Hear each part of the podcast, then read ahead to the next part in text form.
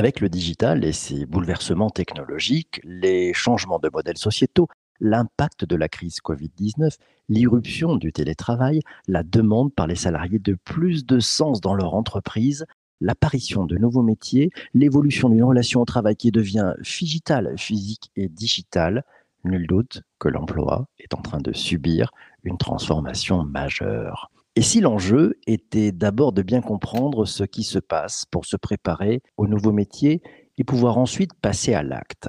Pour y voir clair et se donner plus de chances de saisir les opportunités amenées par la technologie pour pouvoir maîtriser notre futur, j'ai invité dans le podcast Isabelle Rouen, la CEO de Colibri Talent et l'auteur de l'ouvrage Emploi 4.0, quel métier pour réussir la transformation technologique. Bonjour Isabelle.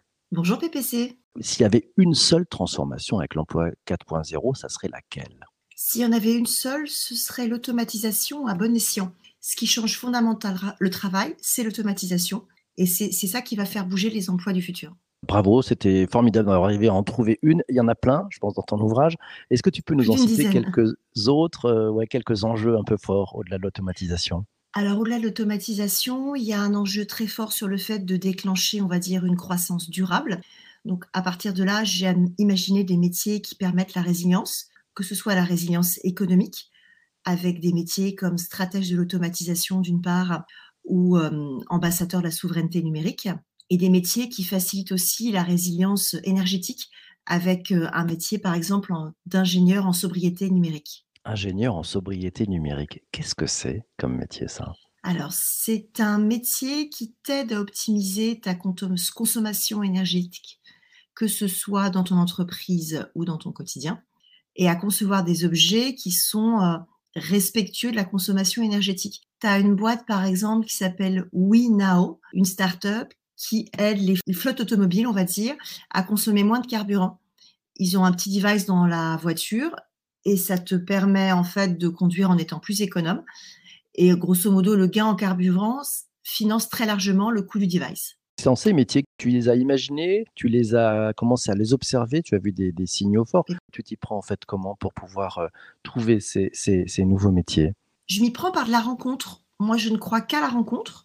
Et donc, j'ai fait 30 interviews de 30 experts pour imaginer avec eux une dizaine de métiers donc, il y a parmi ces experts des chefs d'entreprise, des universitaires, des start-upers, des militaires. On est à parité, autant de femmes que d'hommes, ce qui était un vrai sujet pour moi. Et l'idée étant vraiment de faire un tour d'horizon de, ces nouveaux métiers ou de ces nouvelles pratiques. Et il n'y a pas que des Français. J'ai été chercher un exemple, par exemple, au Canada. Et alors, qu'est-ce que tu as, trouvé au Canada? Ah, j'ai trouvé un exemple magique mmh. qui s'appelle le CHUM, Centre hospitalier universitaire de Montréal. C'est dirigé par un prof de médecine qui s'appelle Fabrice Brunet et lui, il a automatisé une tâche qui est euh, le fait de porter par des robots la nourriture, les médicaments dans l'hôpital. Et ce qu'il a fait, c'est qu'il n'a pas licencié ses magasiniers. Il en a formé une toute petite partie à faire du contrôle qualité sur les robots et une grande partie à dispatcher le matériel auprès des soignants. Et cette tâche-là, avant, elle était exécutée par les soignants. Et le fait d'avoir changé ces magasiniers en logisticiens et de dégager du temps de soignants disponible, ça a amélioré le taux de guérison des malades. Et on en revient à ce que je te disais au début sur le fait d'automatiser, mais d'automatiser à bon escient. Super exemple parce que ce qu'on voit, hein, c'est qu'effectivement l'arrivée des robots, de l'automatisation, tu disais c'est un des, enjeux majeurs qui arrive dans cette révolution du travail, c'est souvent euh, perçu avec énormément d'appréhension par euh, celles et ceux qui exercent aujourd'hui un métier avec des tâches un peu, un peu répétitives. Tu as perçu ça aussi euh, lors de l'écriture de ton livre en disant il y, aura des freins, il va falloir aussi accompagner peut-être. Il y a peut-être des nouveaux métiers qui vont être accompagnés aussi, euh, tous ceux qui ont un peu une réticence à ce changement Tout à fait. C'est même pour ça que j'ai écrit le livre et que j'anime aussi un podcast sur les métiers du futur. Il y a un vrai sujet de frein. 72% des gens sont persuadés que les robots peuvent leur voler leur emploi. C'est un chiffre qui vient de la Commission européenne. Et c'est un vrai problème parce que je pense qu'il y a au contraire une complémentarité entre la machine et l'homme, qu'il faut laisser faire à la machine ce qu'elle sait faire, qui est toujours un truc répétitif et souvent quelque chose de très pénible, et qu'au contraire, il faut se consacrer à ce qui est euh, essentiel, non répétitif, à valeur ajoutée. Et pour ça, il faut vraiment lever la peur et les doutes, et du coup, il y a un gros travail de pédagogie. C'est pour ça que je te remercie de l'invitation. Ben merci à toi. C'est pas ton premier livre, hein, celui-ci vient juste de sortir, il est sorti le, 6 octobre. Euh, les grands changements par rapport au, livre précédent que tu avais pu euh, euh, commettre, j'allais dire, que tu as publié, les grands changements, la prise de recul que tu as eue sur, sur l'écriture de celui-ci, tu peux nous en parler? Je dirais que c'est le rythme auquel ça va. Le premier livre, il a été écrit en 2018, paru en 2019, et j'étais dans une logique de 2030, on va dire, pour ces métiers du futur. Et je ne sais pas si c'est un effet du Covid, mais en tout cas, sur la trentaine de métiers imaginés dans le premier livre, il y en a plus de la moitié qui existent réellement aujourd'hui en 2021. Donc moi, ce que je vois comme changement, c'est vraiment une accélération de la transformation une totale accélération. Et, celles et ceux qui recrutent, euh, nos amis les DRH, comment ils vivent ces, transformations-là? Parce qu'on parle aussi beaucoup de, de, ceux qui sont recrutés, mais, mais les recruteurs, ils se remettent en question aussi? Quel est le changement Alors, je vais enlever ma casquette d'auteur et je vais mettre ma casquette de chef d'entreprise, de cabinet de recrutement pour, parler de mes clients. Les DRH, ils sont confrontés effectivement à un changement exponentiel. Certains deviennent euh, ce que j'ai appelé des DRH du futur, en ayant une gestion prévisionnelle de l'emploi et des compétences vraiment très fluide et en se posant la question de qu'est-ce que je garde comme compétences dans l'entreprise, qu'est-ce que j'externalise auprès de freelance, externalise pardon auprès de freelance. Et du coup, ils gèrent de manière très fluide les hommes et les recrutements. Après, moi, ce que je vois, c'est quand même une surchauffe du système. Moi et mes confrères, on n'a jamais autant travaillé que cette année avec énormément de demandes de recrutement dans des délais très courts, sur des briefs parfois euh, très difficiles à, satisfaire, parce que c'est redevenu un marché, un candidat. Donc il y a, un vrai sujet là-dessus. Et le fait que ça redevienne justement un marché de candidats. La, nouvelle génération a, beaucoup d'attentes, notamment sur le sens, sur des logiques par rapport au climat et autres. Est-ce que tu sens aussi cette grande transformation, cette pression qui vient finalement de cette nouvelle génération? Ah oui, oui, on la sent pour le coup. Euh, on la sentait déjà il y a trois ans, puisque tu vois, je parlais du manifeste pour un réveil écologique dans le, livre il y a trois ans. Et là, moi, je le vois vraiment au quotidien sur euh, les candidats que je peux rencontrer. Il y a à la fois une quête de sens et un sujet de durabilité sur, tous les sujets. Moi, c'est ce que j'appelle les, les 3 P, People, Profit, Planet l'entreprise doit faire du profit pour euh, perdurer, mais elle doit le faire en étant respectueuse de toutes les parties prenantes, les gens, que ce soit les collaborateurs, les clients, les fournisseurs, les parties prenantes, et tout ce qui est planète, donc toute la logique environnementale. on prend une question, c'est la question d'Isabelle. Est-ce que demain, il y aura un responsable du capital robotique, alors au même titre qu'un responsable du capital humain? Tu vois ça comme métier aussi? Merci Isabelle pour la question. Oui, je pense que demain, il y aura des responsables du capital robotique.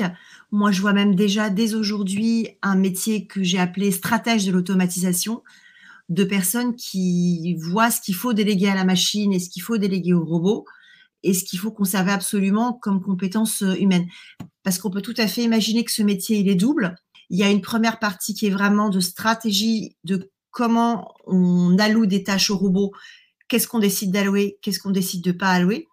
Et après, il y a ce deuxième métier, on va dire, de contrôle qualité des robots une fois qu'ils sont implémentés, ce que faisaient nos anciens magasiniers là au centre hospitalier universitaire de Montréal. Et ça, c'est encore un autre métier plus opérationnel. Et dans ces montées justement en, compétences, c'est-à-dire qu'une fois qu'on a des robots qui viennent ou des process d'automatisation de plus en plus performants, certains ont un peu peur que ça leur prenne leur métier, mais on se rend compte aussi qu'on va avoir besoin des gens qui vont élever ces robots. C'est un peu la question d'Isabelle.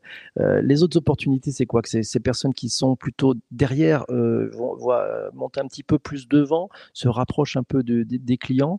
Euh, tu vois ça aussi oui, comme une grosse évolution? pour s'occuper de nos clients, pour s'occuper de nos enfants, pour s'occuper de nos aînés.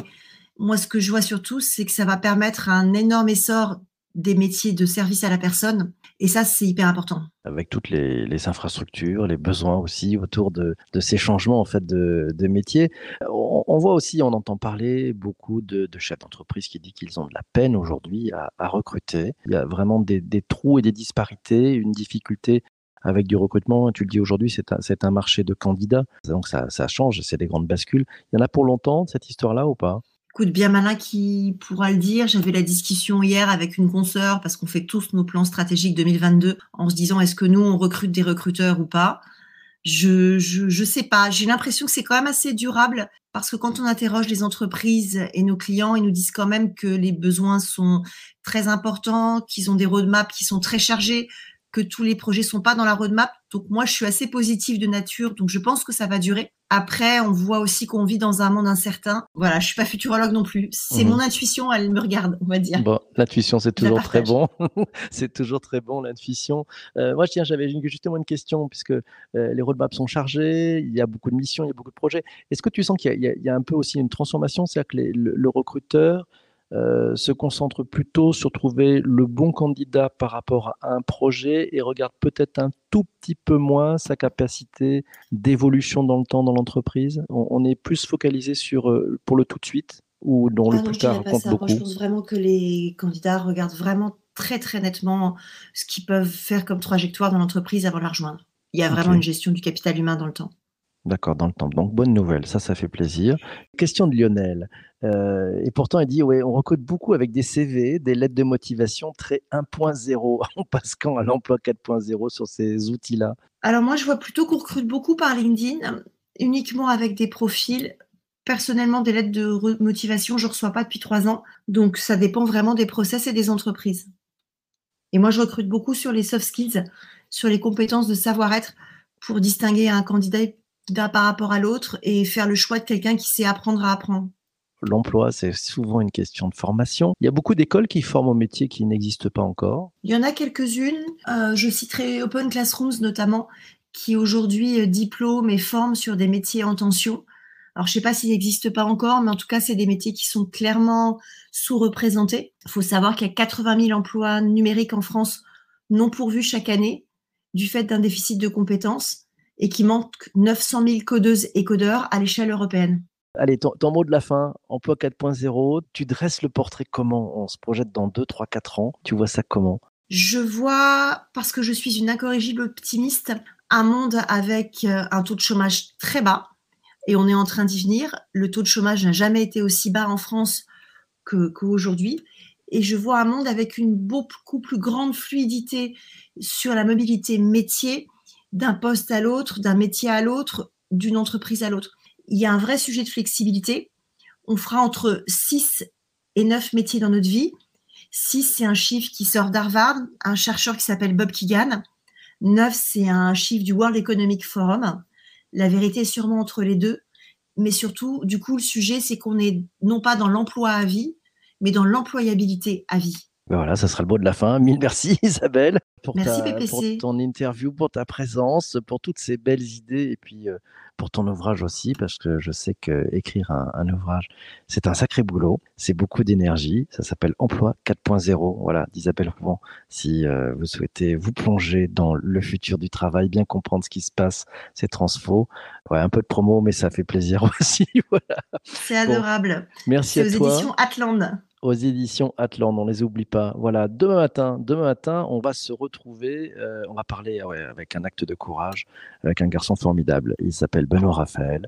Il a monté une start-up qui s'appelle Flint Media et il a quelques soucis en ce moment. Il euh, vous en parlera. Il nous en parlera demain matin. Soyez présents. Pour vous qui êtes euh, en direct sur LinkedIn, c'est à 7h29 qu'on lance le débat.